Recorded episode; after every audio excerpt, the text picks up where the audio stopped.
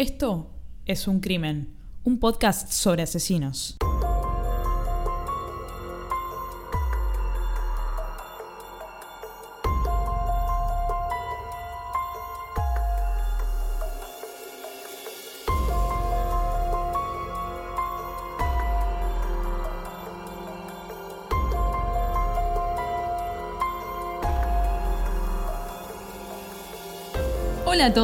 Están? Yo soy Ángeles Yo soy Anabela. y este es el quinto episodio de la segunda temporada de Es un Crimen. ¿Cómo te va? Muy bien. ¿A vos cómo te va? Me va bien. Hoy en Argentina es día de elecciones, de elecciones presidenciales, eh, de gobernador, etcétera, etcétera, etcétera. Sabemos que este podcast es ajeno a todo tema político, es un momento de, de hablar de cualquier cosa sin invocar política. Mira, te voy a decir algo que estaba pensando hoy. Hoy una chica, no recuerdo el nombre, escribió un tuit muy bueno diciendo algo así como, en este momento electoral y como de gente que se pelea y discute y todo, que es todo como muy político, dijo, un espacio apolítico es, es un crimen. Y eso me encantó. ¿Sabes por qué? A mí me encanta que seamos apolíticas. Me encanta que este espacio no sea ni de un partido ni del otro. No, no vamos a hablar de nuestras convicciones, no vamos a hablar de lo que pensamos, de a quién votamos. Y me parece que está buenísimo que ese espacio sea así. Para nosotras, para los oyentes. También el ser apolítico te hace político. Es una, es una posición política no hablar de política.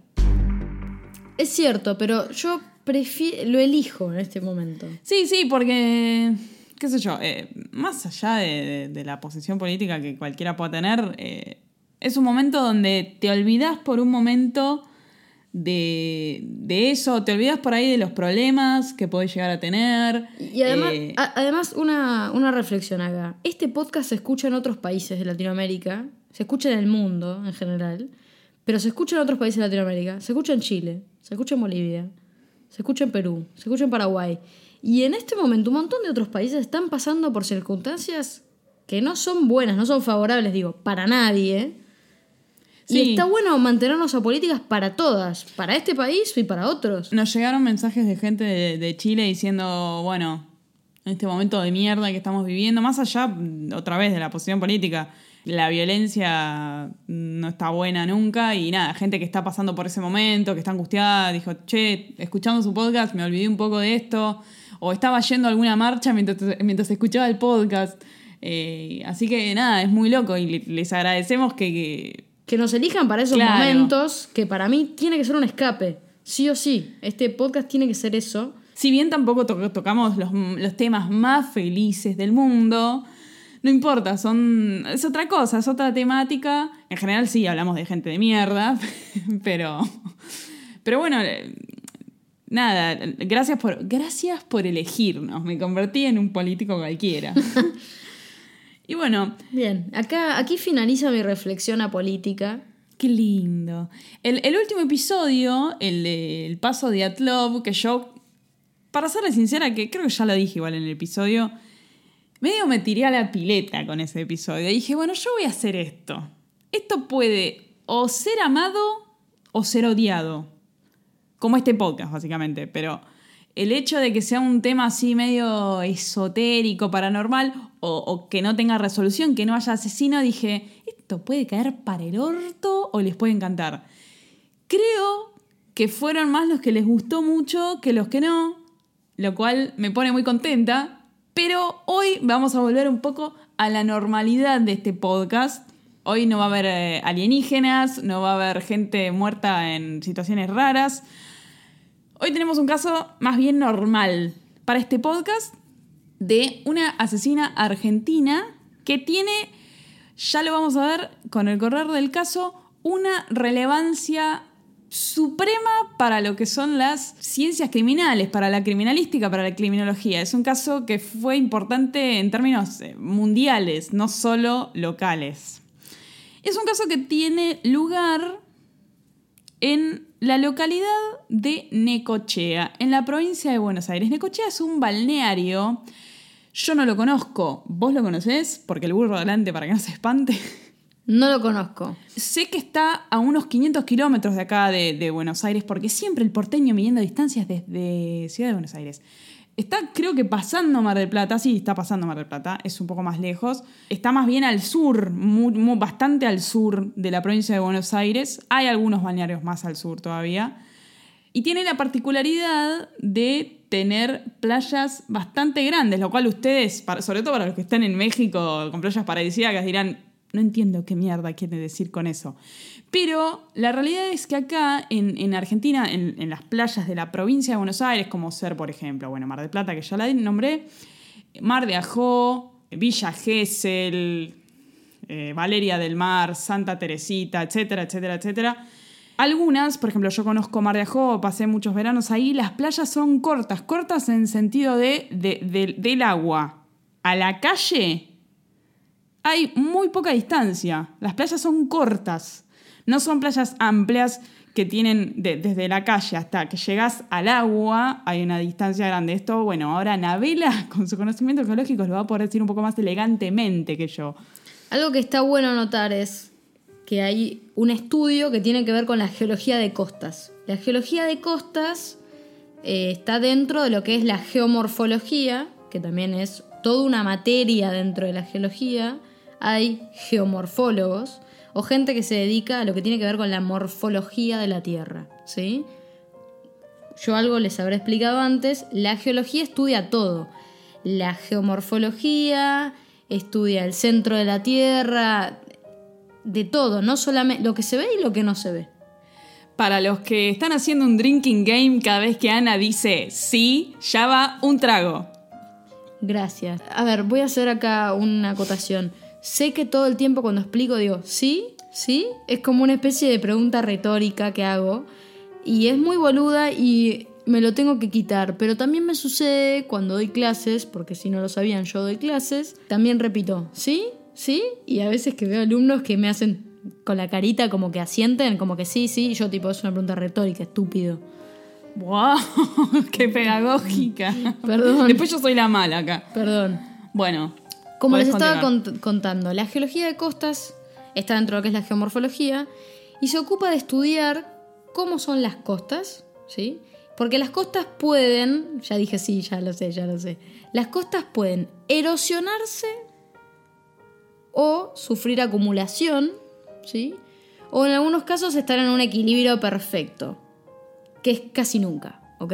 Es como un equilibrio perfecto. Un equilibrio es una playa que pierde arena y gana arena, entonces siempre mantiene la misma cantidad. ¿Ok? qué loco. Prácticamente no existe eso porque hay algo que, si bien me imagino habrán estudiado en el colegio, si es que terminaron el secundario, O no, porque yo terminé el secundario y no estoy una mierda nunca. que tiene que ver con la deriva continental, ¿sí? Que tiene que ver con cómo el- el- las olas ¿sí? impactan contra la línea de costa, ¿sí? Y eso arrastra arena, ¿ok? Entonces, po- por, algo se forman las playas, ¿no? Porque vos estás arrastrando esta arena y se va acumulando. Bueno, no importa, no voy a explicar todo eso porque la verdad es complejo, es muy difícil de explicarlo el aire sin un dibujo. Pero lo que te puedo decir es que Necochea sí es una de las playas que tiene eh, mayor tamaño, playas muy grandes, pero también piensa en lo siguiente, cuando las playas de un lugar son exageradamente grandes, es porque hay una intervención humana, ¿sí? Como puede ser una construcción que favorece esa acumulación de arena, perjudicando a otras playas. ¿Está claro esto? A ver, sí, eh, a ver si entiendo. Una construcción humana que, por ejemplo, un, un hotel, un edificio sobre la costa que favorece que la arena se ponga ahí o directamente que las personas ponen arena ahí. Influyen un montón de cosas. ¿no? Es muy difícil apuntarle una sola cosa. Pero hablo eh, puntualmente de estas construcciones que se ven mucho, especialmente en la costa argentina, que tienen que ver con eh, los muelles, ¿sí? En algunos casos que son de roca. No, no me acuerdo. Escolleras. Escolleras, exactamente. Que en algunos casos favorecen ¿sí? la acumulación de arena. Ah. Pero mal. En algunos casos en forma negativa, porque está perjudicando otras playas. ¿Está claro? Igualmente te puedo decir de las playas de Necochea, porque lo he investigado, lo he escuchado previamente, son playas que en este momento están más expuestas a la erosión, ¿sí? O sea que posiblemente Necochea deje de tener playas tan grandes. Y otra cosa que te puedo decir también es que se le ha asignado, se le ha apuntado, se le ha atribuido a ciertos personajes el crimen de robarse arena de esas playas.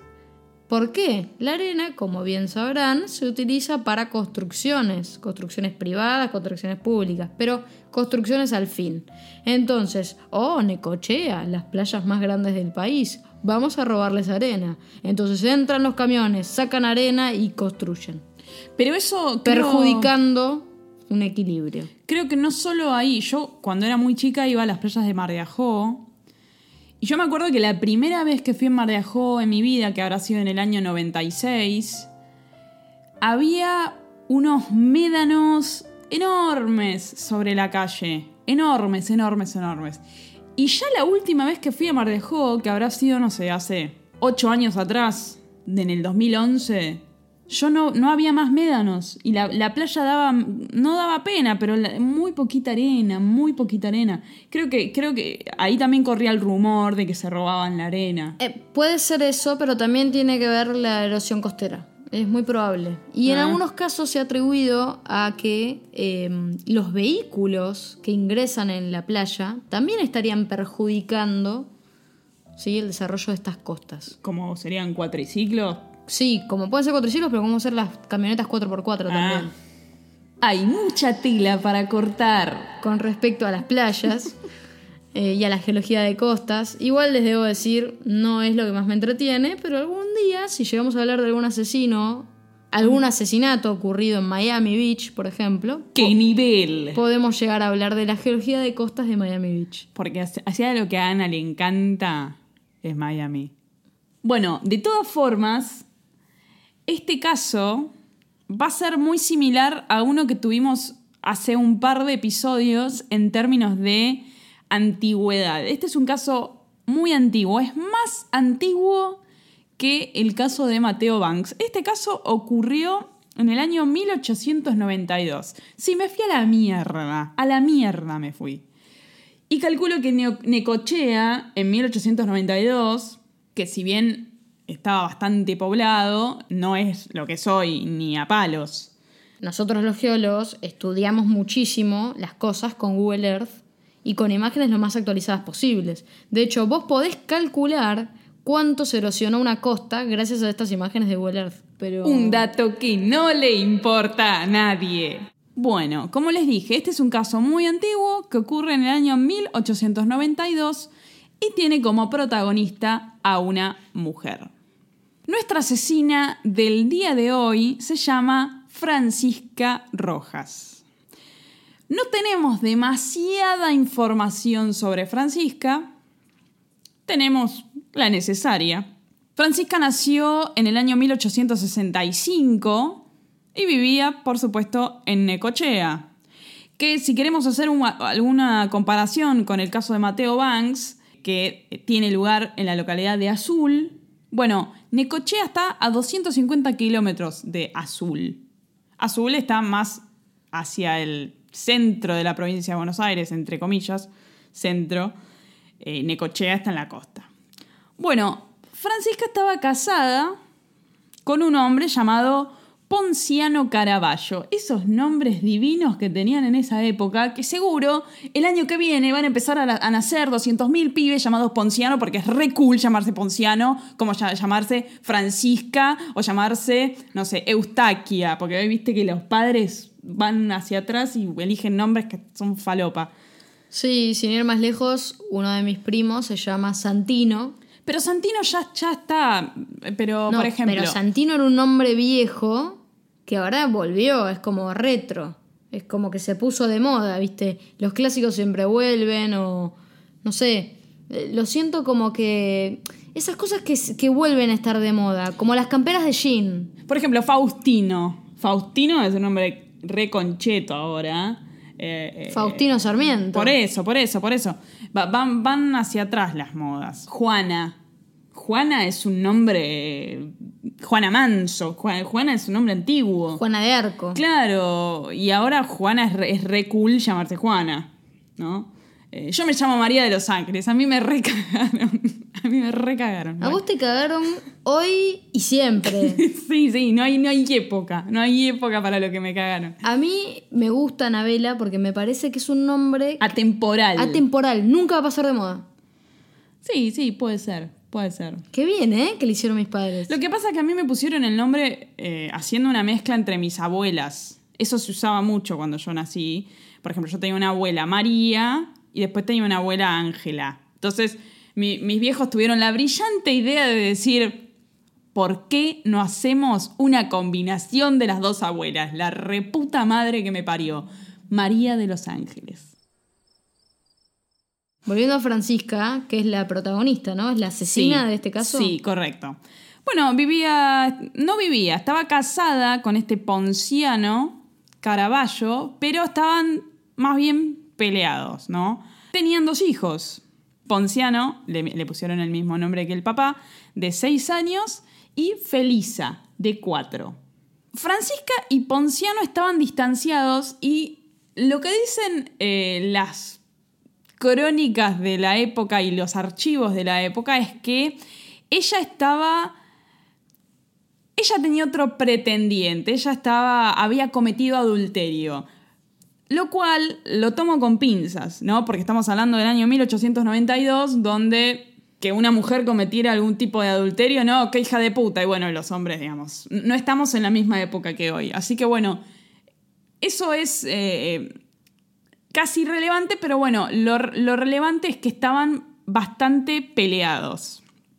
Pero bueno, tenían dos hijos en común. Bueno, el día 19 de junio de 1892, más o menos a las 2 de la tarde, Ponciano va al rancho, a la casa que compartían con Francisca y los niños, y se encuentra con que la puerta está trabada. Entonces va a buscar un vecino que vivía más o menos a unas cuatro cuadras, cuadras entre comillas, porque bueno, cuadras es algo muy contemporáneo quizás, pero bueno, un vecino que vivía cerca, Ramón Velázquez, el vecino, y lograron tirar la puerta y entrar al rancho, porque estaba todo medio raro. Cuando abren la puerta, lo primero que ven es a Francisca tirada en el piso, con sangre en el cuello, pero estaba viva. Digamos, tenía un pequeño corte en el cuello, el cuello es algo que sangra bastante, pero estaba viva.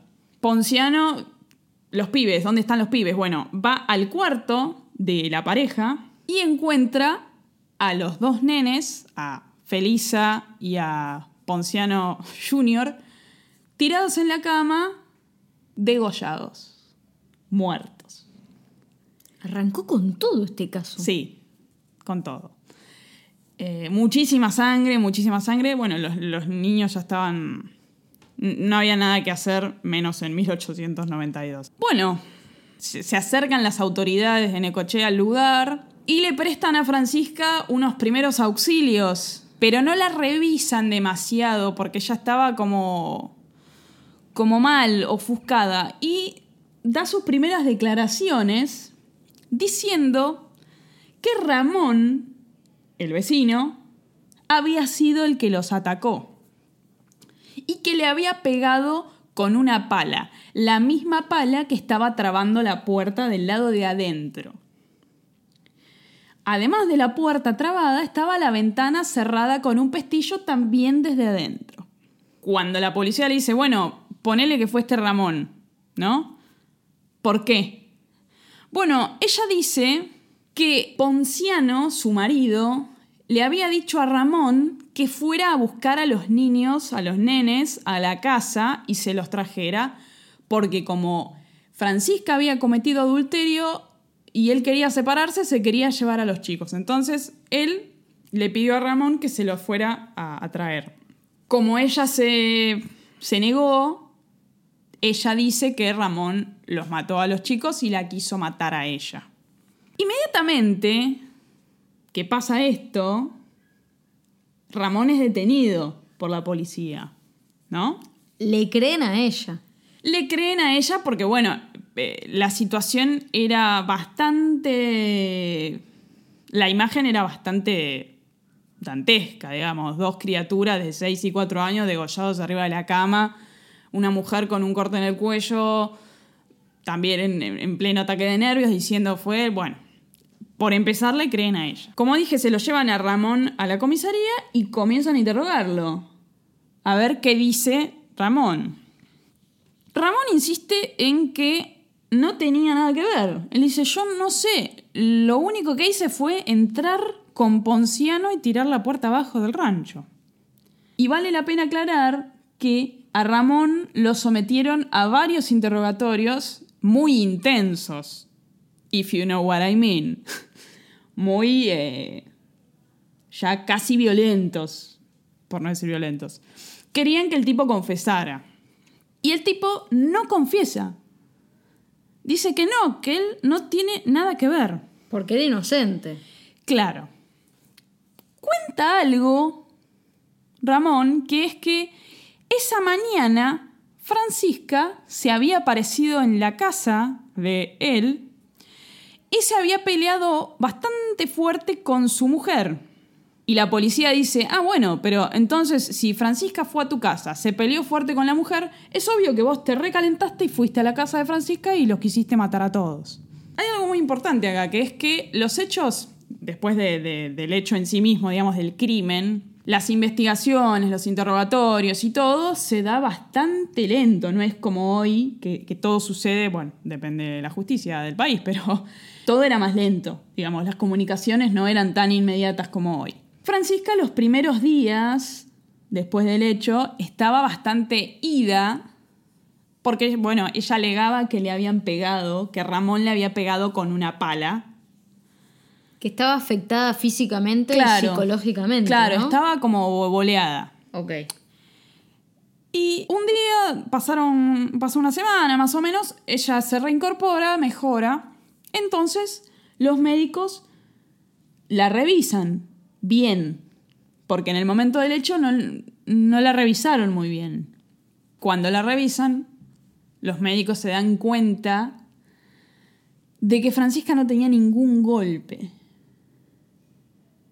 Además había algo bastante interesante, que la pala, la famosa pala que vengo mencionando, era una pala bastante pesada y bastante grande. Y los médicos dicen, si alguien te pega un palazo con esta pala en la cabeza o en la espalda... No te levantás. No, te, te cagas mata. muriendo. Te mata. Claro, exactamente.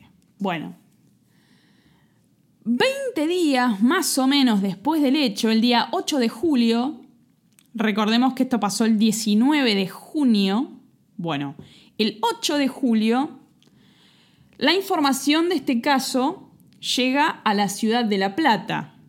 Bueno, la ciudad de La Plata es la capital de la provincia de Buenos Aires, ¿no? No es capital federal, y menos en ese entonces. La Plata, la ciudad de La Plata, la ciudad de eh, las, diagonales. las, diagonales. La ciudad de las diagonales. En La Plata, como en algunas otras ciudades de, de, la Argentina y del mundo, las calles tienen números, ¿no? No es como acá que tienen nombres de fantasía o de, bueno, de próceres, de países, de, de ciudades, sino que en La Plata tienen eh, números. Sí, como Nueva York. Bueno, La Plata sería como nuestro Nueva York. Entonces, la justicia de la ciudad de La Plata envía personal policial a Necochea para intentar resolver este caso. Entre ellos, un inspector que se llama el inspector Álvarez. Bueno, Álvarez llega a Necochea y se encuentra con que la policía de Necochea estaba más perdida que eh, Adán en el Día de la Madre, ¿no?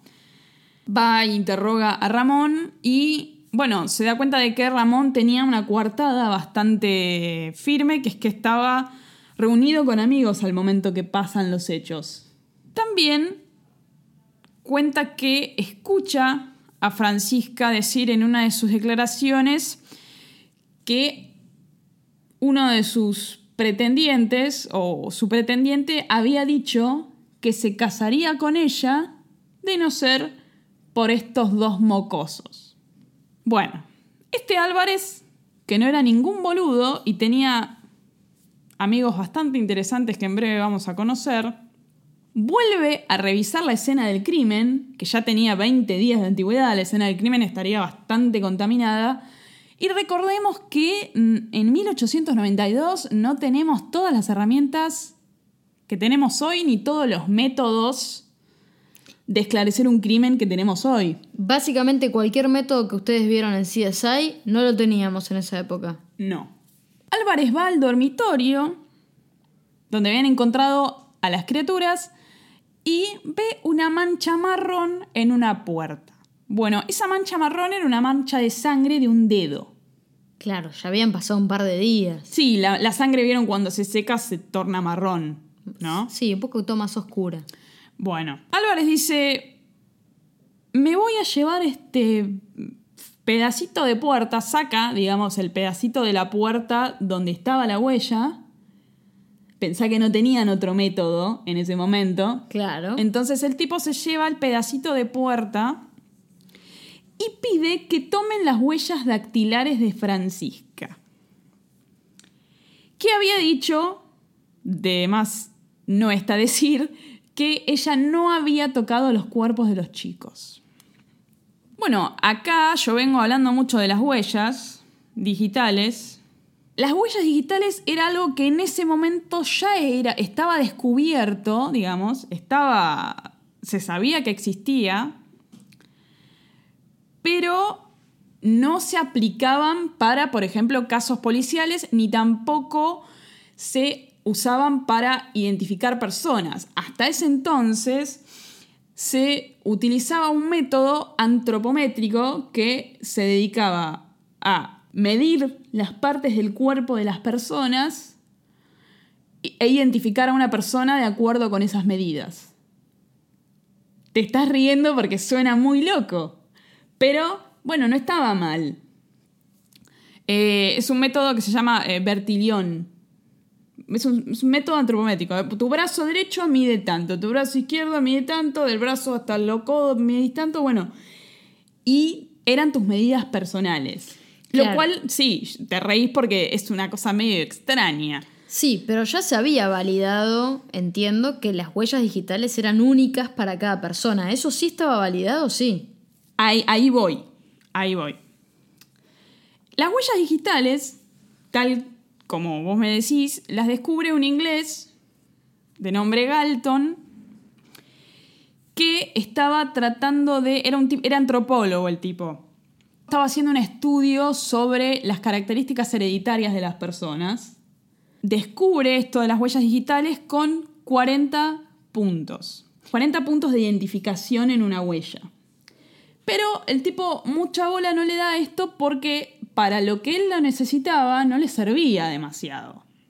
Porque él necesitaba eh, poder identificar las, herencias, digamos, de las personas. Genéticamente lo hereditario. Claro. Este estudio que hace este Galton lo hace justamente en el año 1892, ¿no?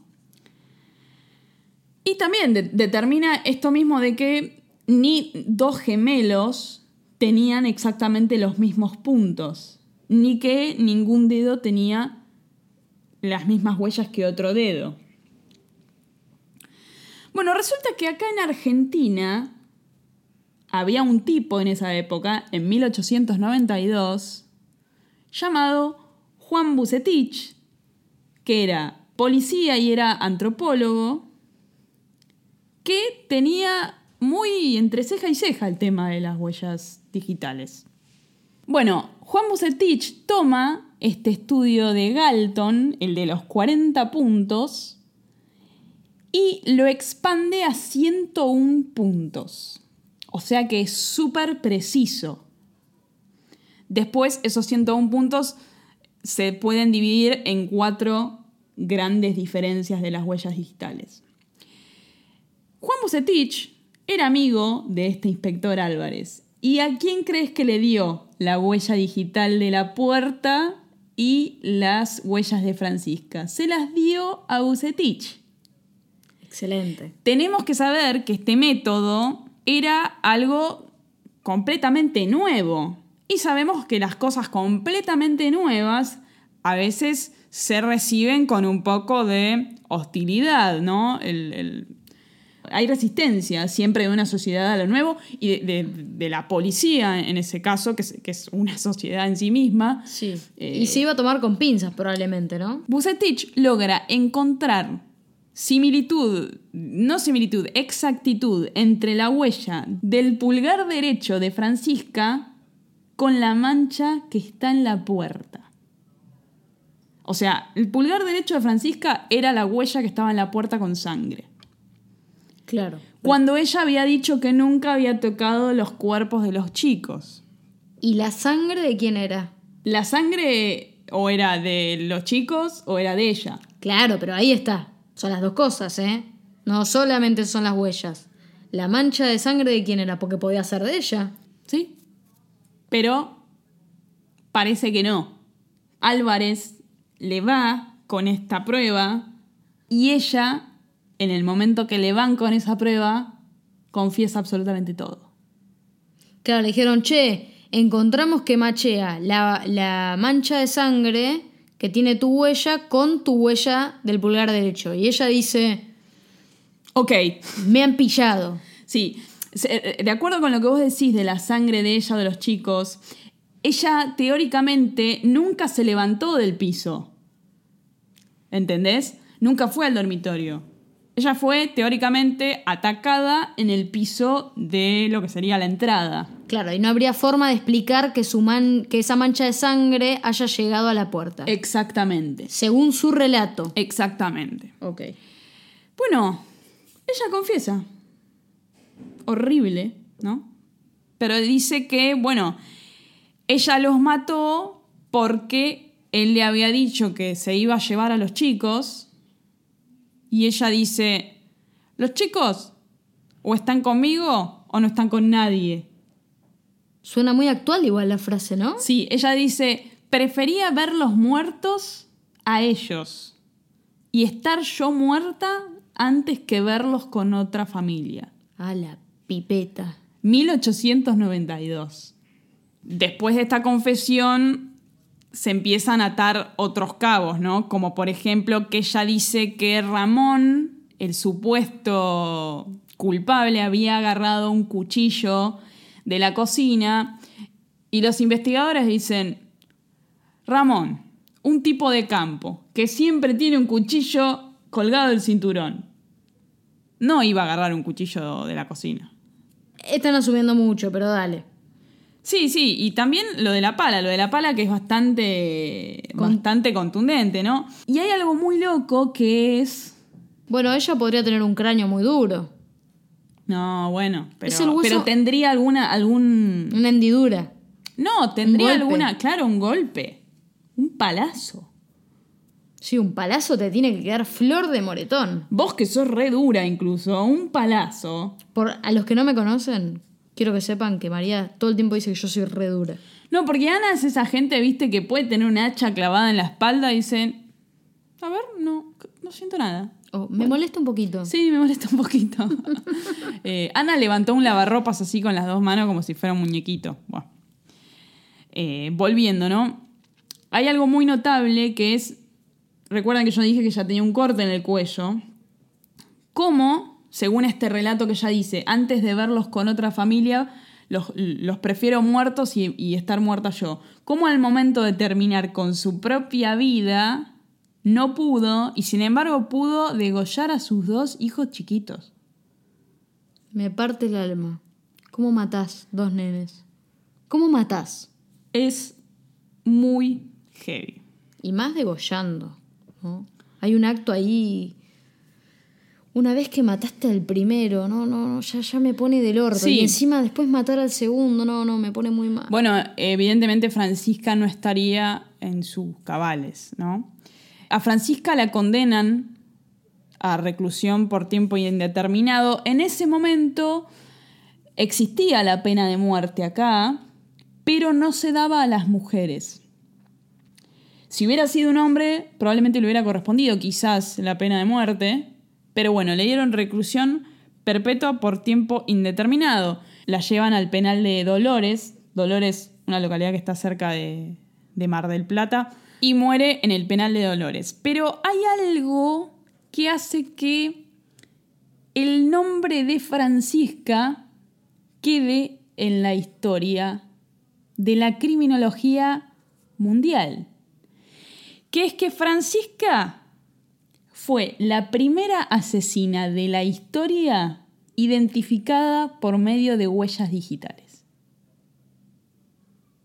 Y Argentina se convirtió en el primer país en dejar de usar la antropometría, esto de medirle las, partes del cuerpo a una persona para identificarla, y a empezar a usar las huellas dactilares como método de identificación. Tremendo. Argentina, o país más grande de tu mundo. Tenemos todo. En Argentina primero el colectivo, la virome, las huellas dactilares. Es una cosa muy loca porque pensá, después este método de Bucetich fue perfeccionado y súper, súper trabajado por otra gente, pero este tipo, que de más está decir, él era croata, de origen croata, de origen no, era croata, nacionalizado argentino.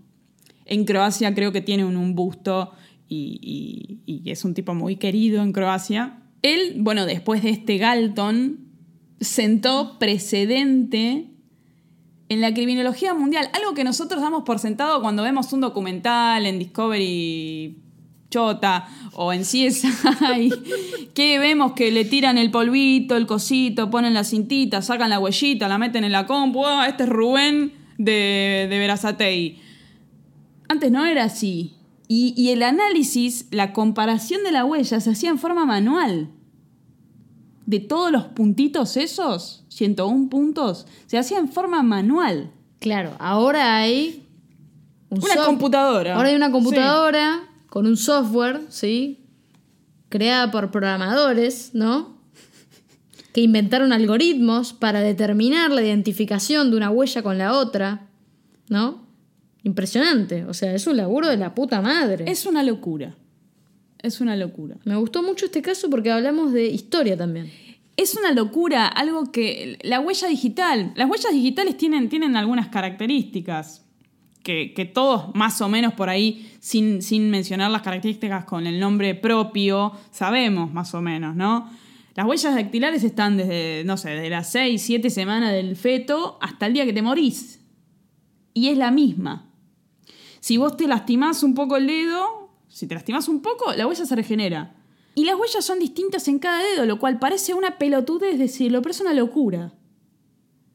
Yo en lo personal tenía un problema de, la piel, varía con el clima. Con el clima seco a mí me pasa que los dedos se me empiezan a lastimar y se me forman como cascaritas. Y he tenido problemas para ser identificada, por ejemplo, en aeropuertos o hacer algún trámite que requiere poner la huella digital, yo a veces me demoro en eso porque tengo los dedos un poco eh, lastimados. Lo que quiero que, quede claro, lo, que a mí me detona, lo que a mí me, me maravilla, es que es algo que damos muy, muy, muy por sentado. Sí. Y es una maravilla. Quería sumar un comentario adicional al tema de las huellas dactilares. En algunos casos, cuando puede suceder con personas que no tienen ni pies ni manos, porque cuando no tenés manos, se utilizan las huellas dactilares de los pies. Pero cuando no tenés ninguna de esas extremidades, se utiliza la forma de la oreja. Aparentemente también es algo. Es algo único. Es algo único en cada persona. También en los dientes. Cuando, por ejemplo, una persona muere que esto quizás lo, hablamos en uno de los episodios, creo que en el tercer episodio, en el de Cari, donde él incinera, o en el, de Graciela James también, que ella incinera al marido dentro del auto, cuando vos perdés la totalidad del cuerpo, lo que perdura son los huesos, en general, no, depende. Pero si quedan los dientes, a una persona se le puede identificar por... El comedor. por la ficha dental vos podés identificar a una persona. Por ejemplo, vos que tenés como cuatro implantes y, y una corona. No sé quién le dio tanto permiso a María para contar sobre mi intimidad dental. Pero mi ficha dental sería muy fácil de identificar. Claro. Pero es algo que, que es verdad, que es bastante único. Lo- la, la forma de los dientes no son iguales en todas las personas. Yo, por ejemplo, tengo los dientes todos separados. Pero es. No sé, a mí me, me- me detona esto que es algo que nosotros, para, para nosotros es muy normal. No sé, ir a un aeropuerto, poner el dedo eh, para migraciones y te vas. Y es algo que hubo personas que se rompieron el alma desarrollándolo, también luchando un poco, porque si bien este caso que ocurre en 1892 y después yo dije que Argentina fue el primer país en implementarlo, no fue en 1893 que lo empezaron a implementar, fue en 1902. Por ejemplo, fue 10 años después de este caso. O sea que no fue inmediato la, inmediata la aceptación. Sabemos que el cambio siempre, siempre produce escepticismo, rechazo. eh, hay gente que se va a quedar sin trabajo. Bueno, ese tipo de cosas. E- Es como eh, cada cambio de paradigma, ¿no? Que llega a, a una ciencia y de golpe es como tenía con... Hay rechazo, hay gente que lo empieza a aceptar. Eh, sin ir más lejos, yo lo puedo llevar a lo que tiene que ver con la geología y la tectónica de placas, ¿sí? Eh, no se creía que había placas tectónicas en la Tierra. ¿Hasta qué época? No me acuerdo del año, ¿sí? Pero puedo decir que cuando mis profesores de la facultad arrancaron a estudiar, todavía no estaba aceptado que esa teoría era la válida o la que permanecía en ese momento. Y eso sucede con muchas de las ciencias. En este momento sí, se asume como válida o como la más creíble la teoría de las placas tectónicas. Hasta que venga una teoría superior, ¿sí? Y caiga esta. Que también va a llevar un tiempo a aceptarla. Porque, eh, bueno, salen. No sé, hay gente que, que, que defiende mucho sus posiciones y que por ahí la característica del ser humano en sí misma es un poco negarse al cambio por miedo. El miedo a lo desconocido. Eh, bueno, Galileo, Galileo, estás loco, hermano, ¿qué decís? La, la- tu teoría, estás re, estás re loco, hermano. Y al final Galileo tenía razón. ¿Le podés explicar a la audiencia la teoría de Galileo? Porque asumiste como que todo el mundo la sabe. Que la Tierra gira alrededor del Sol. Ah, Y que hasta ese entonces la gente creía que la Tierra era el centro de todo. Y era un hereje. Y al final el tipo tenía razón. por eso es muy importante, y bueno, lo sabrán los que estudian en la Universidad de Buenos Aires, una materia que se llama pensamiento científico, que tiene que ver con esto, con aceptar, bueno, qué es la verdad, ¿no? O cuál es la teoría que permanece, y cuáles son esas voces a favor y en contra. Sí, yo creo que tiene mucho que ver con el sustento que esa teoría puede tener. Una, una teoría que no tiene mucho sustento, por ejemplo, la, la del terraplanismo. No hay demasiado sustento científico. Yo no soy científica, vos sí, pero no hay demasiado sustento para eso. Entonces, por eso se toma hasta casi como en chiste. Pero por favor no vayamos a ofender a los terraplanistas que nos escuchan. Bueno, ¿te gustó el caso de hoy? Me encantó porque no solamente hablamos de un caso en el cual la protagonista es una mujer, me pareció muy interesante entender cómo funcionan las huellas dactilares en la criminología y en la historia en general, y Argentina siendo ese primer país. No, no es que nosotros los argentinos seamos egocéntricos, no, para nada. No, no. No, pero bueno, ahora cada vez que vayan a hacer un trámite o algo que involucre huellas dactilares, Se van a acordar de nosotras. sí, y no lo den por sentado. Digan, la puta madre, loco, esto es maravilloso. Sí, y, y después no quiero que paren de sonreír por el resto del día. Porque, Como hace María en este momento, que, que me lo cuenta fascinada. Sí, sí, eso es porque me apasiona. Ay, qué lindo. No llores. No, no, yo esto es algo que, que conozco hace un tiempo, bastante, y para mí es, es maravilloso. Y me alegra haberlo podido traer acá y me alegra de que también tenga que ver con Argentina, porque bueno, ego. Recuerden que pueden unirse a nuestro grupo secreto o cerrado, siempre tengo el mismo quilombo. Tenemos un grupo de Facebook que no es secreto, sino que es privado. Ya hay como tres episodios en los que me haces esta aclaración, perdón, es mi memoria. Es privado, para los cuales tienen que contestar tres preguntas para ingresar. ¿Sí? Es requisito que contesten esas preguntas.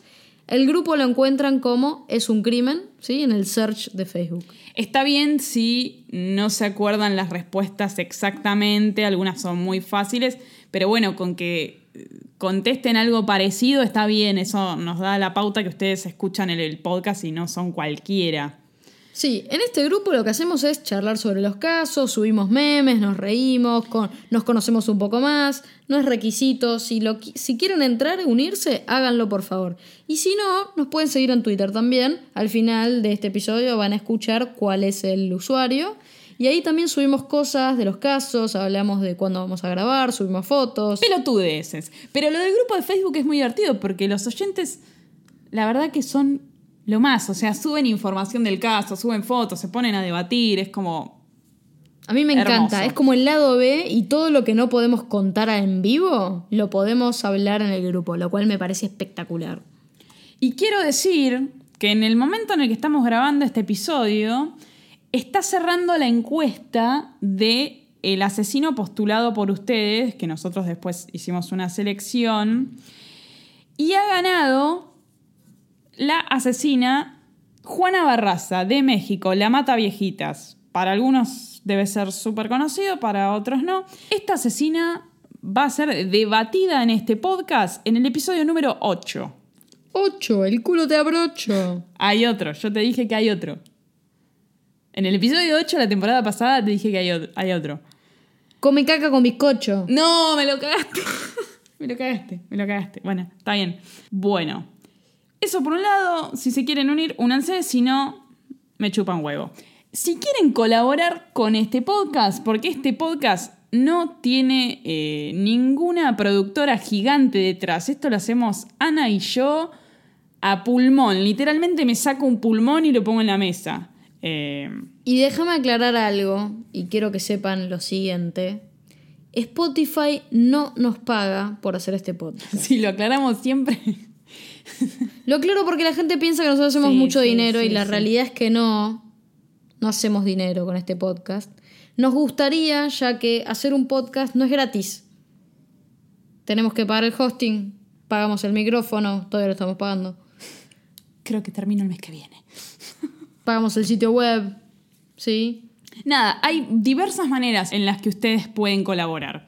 Una es tenemos un shop donde pueden comprar productos con el logo de este podcast shop.esuncrimen.com. Y si no quieren ir por la vida con el logo de este podcast, pueden donarnos el dinerito que quieran, la monedita que quieran por PayPal. En paypal.com barra es un crimen. Déjeme decir algo sobre el e-commerce, el shop donde pueden comprar, por ejemplo, esa gorra muy famosa que circula en las redes hace varios días, que tengo yo, Anabela. Pero además, decirles que bajamos los precios y con esa pequeña compra ya nos están ayudando un montonazo. Eh, tengan en cuenta que los envíos pueden ser a cualquier parte del mundo. Y que los precios, eso los preguntan mucho, los precios son en dólares. Eh, para perdón. para que lleguen a todo el mundo, Deben estar en dólares. Sí, porque si no sería un quilombo estar en, moneda local de cada uno de los países y menos en pesos argentinos. En PayPal también pueden, creo, creo que pueden hacer las donaciones en otra moneda, pero en general todo es en dólares. Así que bueno, ¿tenés algo más que acotar? Nada. Bueno, ¿te gustó el caso? Me encantó. Espero que ustedes también, y si no les gustó, lo siento. ¿Hasta el próximo episodio? Hasta el próximo episodio. Seguinos en Twitter en arroba es un crimen bajo y visita esuncrimen.com para suscribirte y no perderte ningún episodio.